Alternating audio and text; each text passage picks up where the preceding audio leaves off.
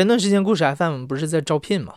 我在看简历的时候会非常注意应聘者的英文基础怎么样。之所以这么强调英文，是因为故事 FM 这种节目形式一开始就是我从一些英文节目里学来的。如果听不懂英文，我们团队在一起学习的时候就没有了讨论的基础。当然，我的英文也不算多好了，但的确经常有亲友问我学英文有什么好的方法。在这里，我给你推荐一个我朋友 Allen 在做的公众号，名字叫“早安英文”。这个公号有意思的不是枯燥的教你英文知识。而是中英双语主播结合当下最流行的时事热点来进行讨论，大家顺便就把英文给学了。这个号三百六十五天每天都更新，很多明星都是他们的粉丝，所以非常推荐你关注这个微信公众号。它的名字就是“早安英文”这四个字，每天花上十分钟，早上起床坐地铁的时候听一听，坚持下来，学好英文是水到渠成的事儿。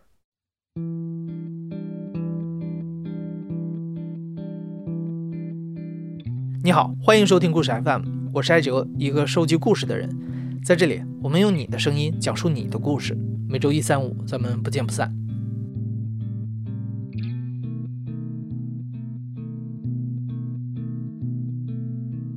二零一七年的六月份，在筹备故事 FM 上线的那段时间，有朋友把小夏和小暖夫妻俩抗癌的故事推荐给了我。加了小夏的微信，看了他的朋友圈之后，我真的蛮感动的。小夏是一个影像工作者，他给抗击乳腺癌的夫人小暖拍了很多照片。照片中的夫人漂亮、阳光又美好，如果不穿病服，完全看不出来是癌症患者。感谢小夏，让我们选用了一些照片放在故事 FM 的公众号里面。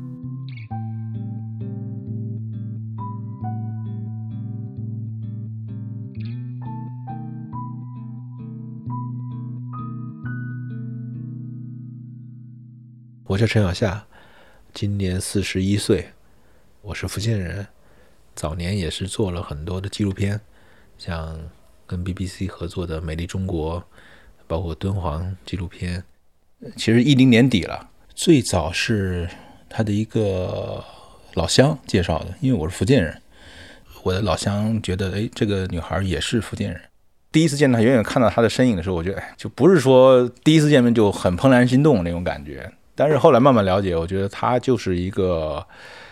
越看越舒服的一个女孩，因为她是福建人嘛，呃，说话细声细气，有点台湾腔，然后兴趣爱好啊都挺相似的，爱旅行，爱摄影，因为我们很挨得很近，我厦门，他福州嘛，所以说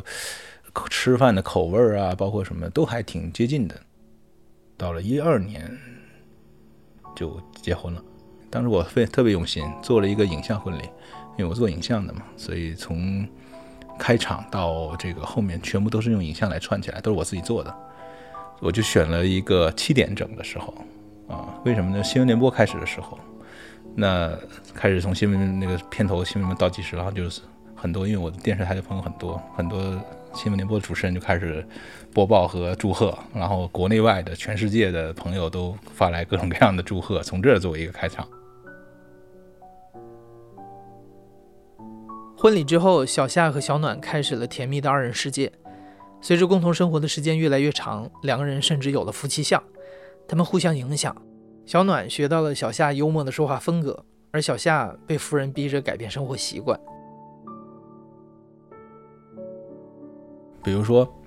原来我觉得反正从外面回来就也没什么，在家里随便穿穿随便做。他不行，必须得回家换衣服，换一套这个 呃家居服。哎，一开始我也觉得，哎，无非这样吧。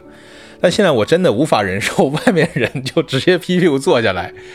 就是这种洁癖。他说我也就我就洁癖啊，就是我就爱干净什么的。所以我觉得，但其实就是默默的、很潜移默化的影响你生活中的每一步、每一个每一个点滴吧。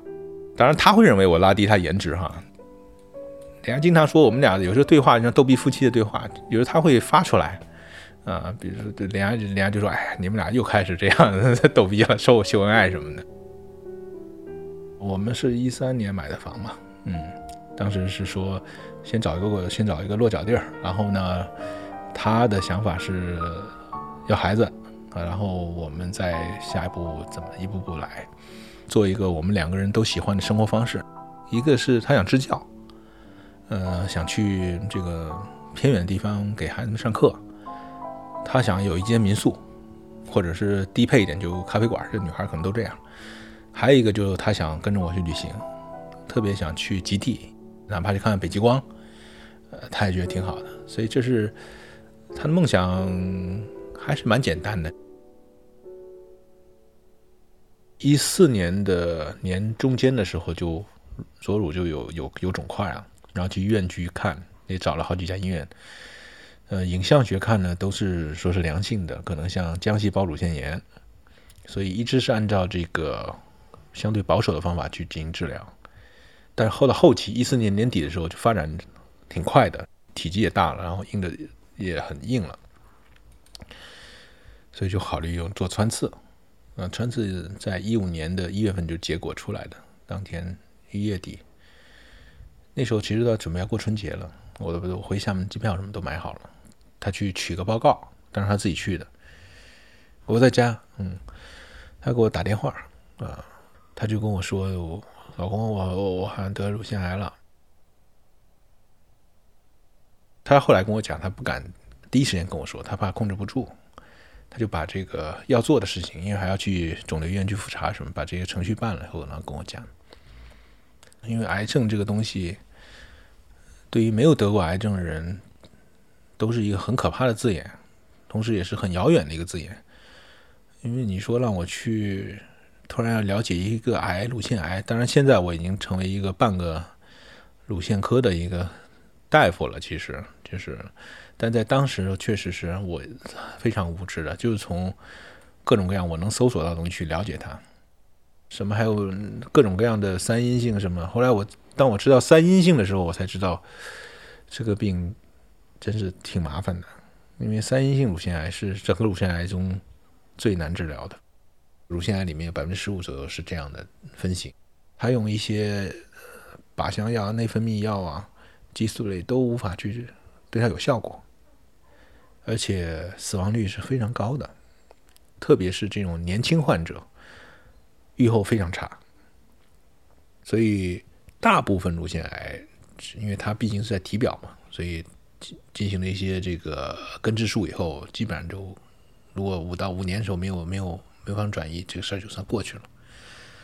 但小暖这个类型是属于非常容易发生转移的，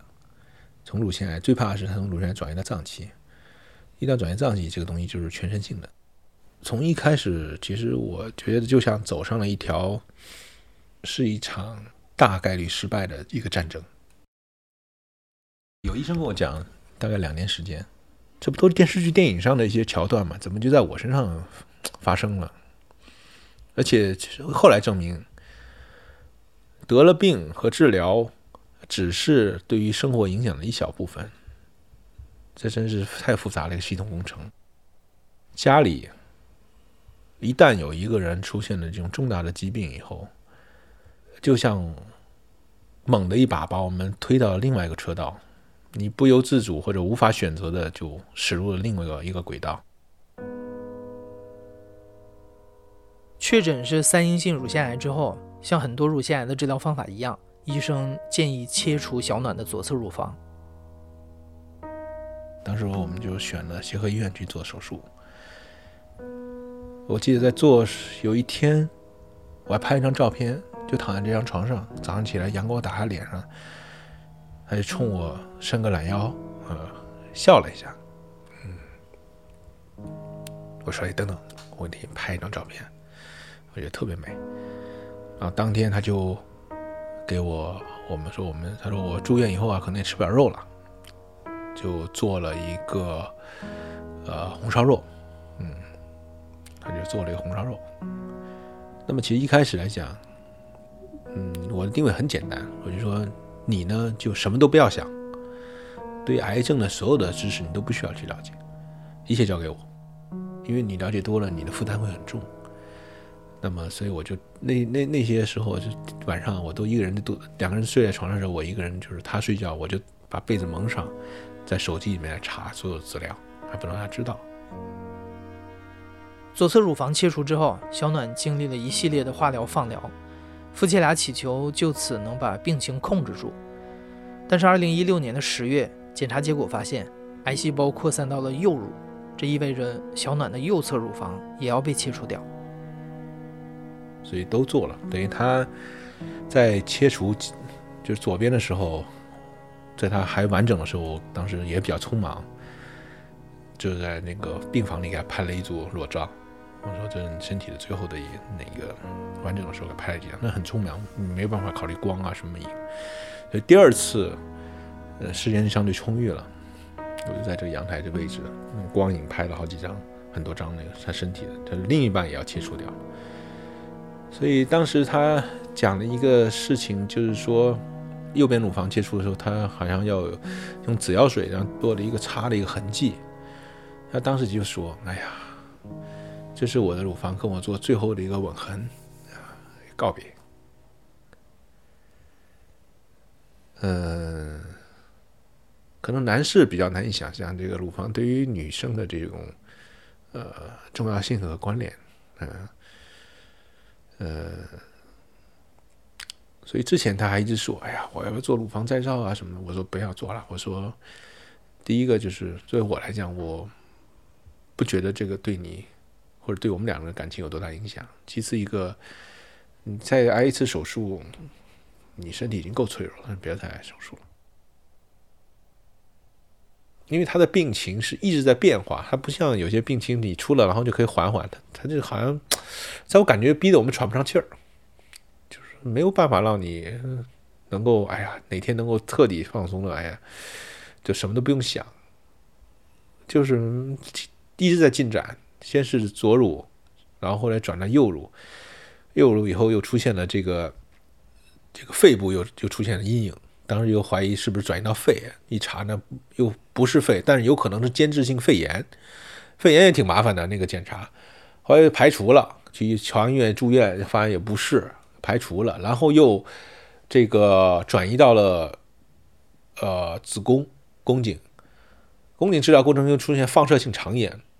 然后后面又转移到了颈部，所以，呃，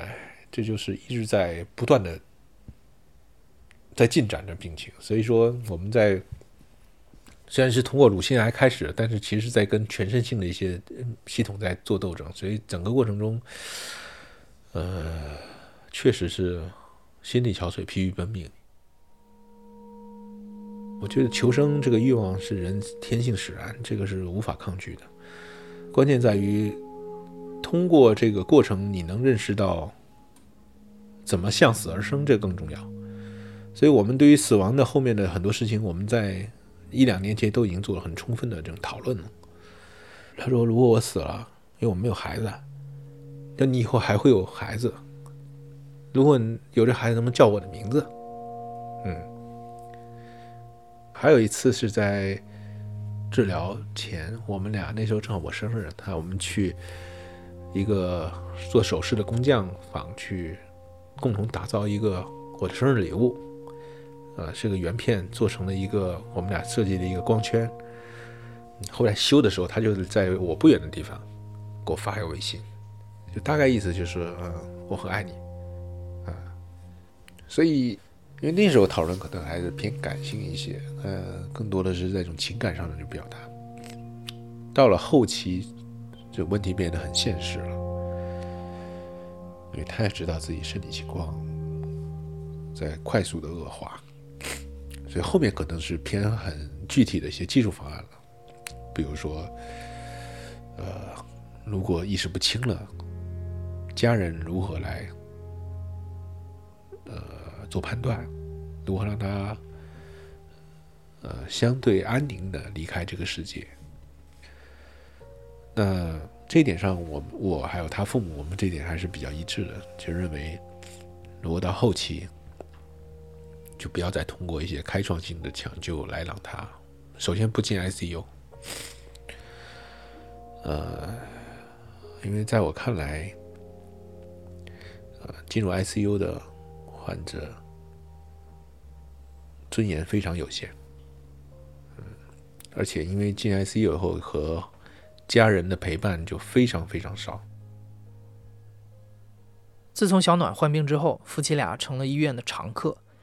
经过一系列的化疗、放疗，小暖的身体也越来越虚弱。这时候，小暖和小夏在治疗的方案上有了分歧。至于这个对后期的治疗，其实，呃，小暖跟我的意治疗意见不太统一，不太统一了。就他可能更倾向于向中医、向调理转发，而我还是比较希望通过一些治疗，包括甚至入组、入组治疗方法来做。那后来我反过来，当时我也觉得，哎呀，怎么就转向了气功啊，转向了这个艾灸治疗，转向了这个这些东西，我就觉得，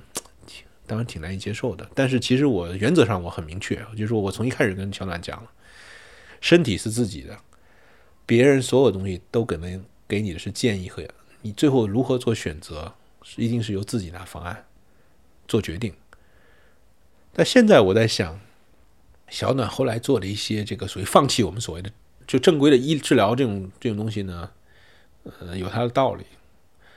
因为我在整个过程中还是非常期望有奇迹的，但是我到后来我再回想，呃，感同身受是个伪命题，我无法去感知他身体里面被这种因为外部治疗介入性的治疗所带来的痛苦。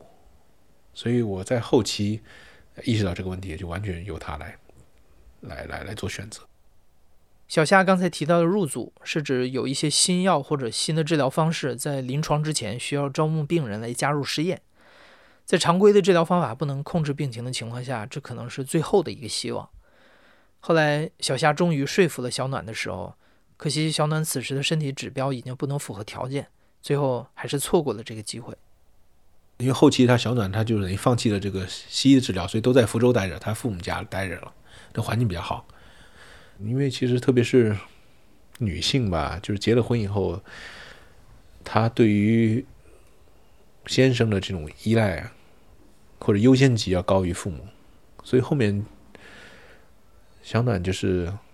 肯定是希望都希望我来陪她，嗯。所以其实有一个后面有一些呃最后几天吧，其实因为他不能吹空调，那那福州很热了，夏天嘛，所以我在陪完他，我就换班的时候，我就到另外房间，我就把空调打开了。那他肯定不会来这房间的，因为他冷。但后面几天他就会有时候就自己把门打开，因为我那很累嘛，陪他，他就在我床边坐一会儿，嗯。我知道他是想，就是说，呃，尽可能能跟我多待一会儿。呃，走的前两天，有天晚上挺晚了，我都睡了，然后他妈就跟着扶着他过来，说要跟我抱一抱。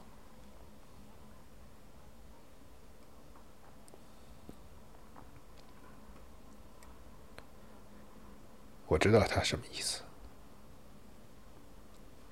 因为确实，呃，后面的阶段太痛苦了，对他来说，他不确定自己在哪一刻，呃，就会离开我们。他特别希望能够，呃，在走的那个那时候呢，我们都能在他身边。所以他为什么要来抱我呢？就是因为他不确定，他这个晚上还能不能过去。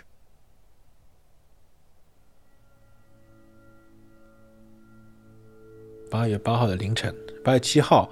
晚上，我陪他一晚上，就没法睡觉嘛。那早上起来洗，他起来洗漱刷牙，他就还跟我说了，写了一段话，他说我都不知道我刷牙一下会不会过去，就人过去了。然后刷完牙以后呢，他就他就说我们去看日出吧。那我说好啊，我们俩就搬两个凳子坐那儿看，坐在阳台，我们就看着西那个东边的方向，太阳就升出来了。然后他就跟我说：“哎，我们俩就想象啊，我们现在坐在海边，看着太阳，有海涛、海浪声。然后呢，我们俩在喝饮料、喝果汁，哎，我们在享受这种生活。”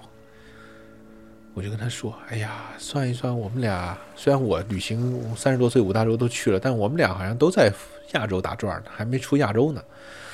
我说我们俩得下次去得去远点儿地儿，啊，他就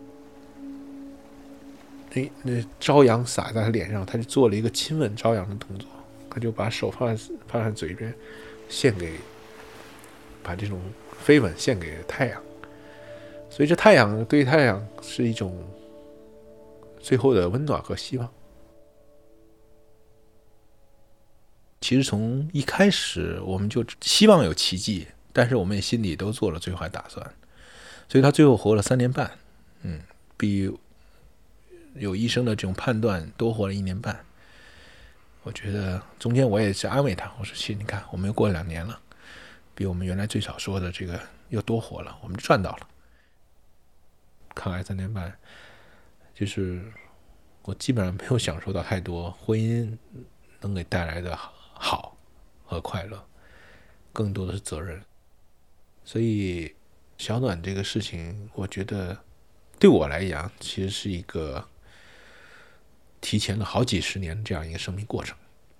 很多人可能得到了七八十岁，啊，甚至更大年龄，才要面临到另一半走或者是死亡。但丧偶这种确实太少太难得了，就或者这种状态很很不一样。我跟他都特别反感，因为很多的呃媒体都采访过我们，我们我们不希望把我们俩的故事只是简化成一个爱情故事，因为那个没有任何意义。我们其实更想让大家知道，夫妻也好，或者一个人也好，他们在遭遇重大变故以后。如何去面对它？特别是夫妻，如何能够在遭遇重大变故的时候，在精神层面能共同成长？这点非常重要。所以到后面，我经常开玩笑，我就说：“哎呀，我们真是战友情了，现在不是夫妻的感情了，我们是兄弟一般的感情。”那天他贴抱着我说：“我贴着他，我说：‘哎呀，我们的心更近了。’”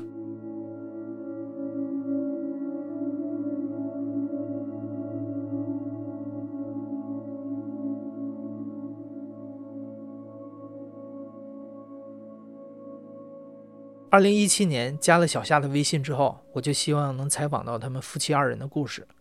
当时我设想的是能采访到两个人的声音，但因为小暖的身体状况，采访时间不得不推后了好几次。突然有一天，我看到小夏的朋友圈说小暖往生了，很遗憾，我再也没有机会见到小暖和他聊聊自己的感受了。感谢小夏提供给我了一段小暖生前在抗癌期间录下的视频。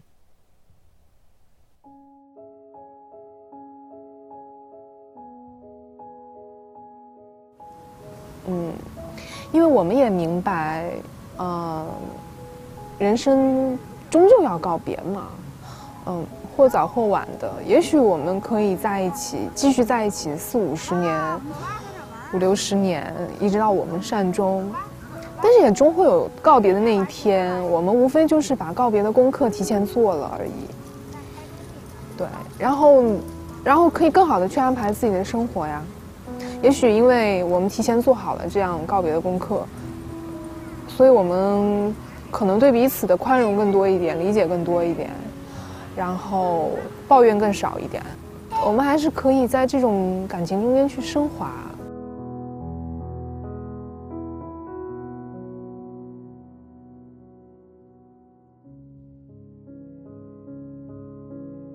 你现在正在收听的是《亲历者自述》的声音节目《故事 FM》，我是主播哲。本期节目由我制作，声音设计孙泽宇。另外，今天是防乳癌宣传日，在节目的结尾，我们还专门邀请了北京协和医院乳腺外科的主治医师彭礼大夫，为大家讲解几条乳腺癌防治的小贴士。乳腺癌的防治的话，应该还是早发现、早治疗。现在乳腺癌已经成为我们国家那个危害女性健康的一个特别主要的癌症。然后呢，对于我们来说的防治相关的话，有几个比较推荐的那个事儿。第一个就是自我的查体，然后一般都建议那个女性啊，那个在月经干净以后，然后对自己进行乳腺的一些个触诊观察啊，包括你看看有一些那个乳。头的异常呀，然后呢，那个凹陷呀，然后皮肤的异常啊，然后自己查体哈，看看有没有乳腺的异常的肿块啊，这些都是很必要的。另外，一般那个乳腺的那个查体啊，推荐成年人的话，应该每年做一次超声。然后四十岁以上的人群的话，可以一到两年做一次钼靶。乳腺癌的一些高危因素可能还是有一些比较常见的，首先是遗传因素，然后呢，第二个高危因素就是那个叫雌激素相关的，比如说月经来得过早，消退绝经的越晚。然后呢，那个在绝经以后可能进行一些激素替代治疗，这都是增加乳腺癌的一些高危因素。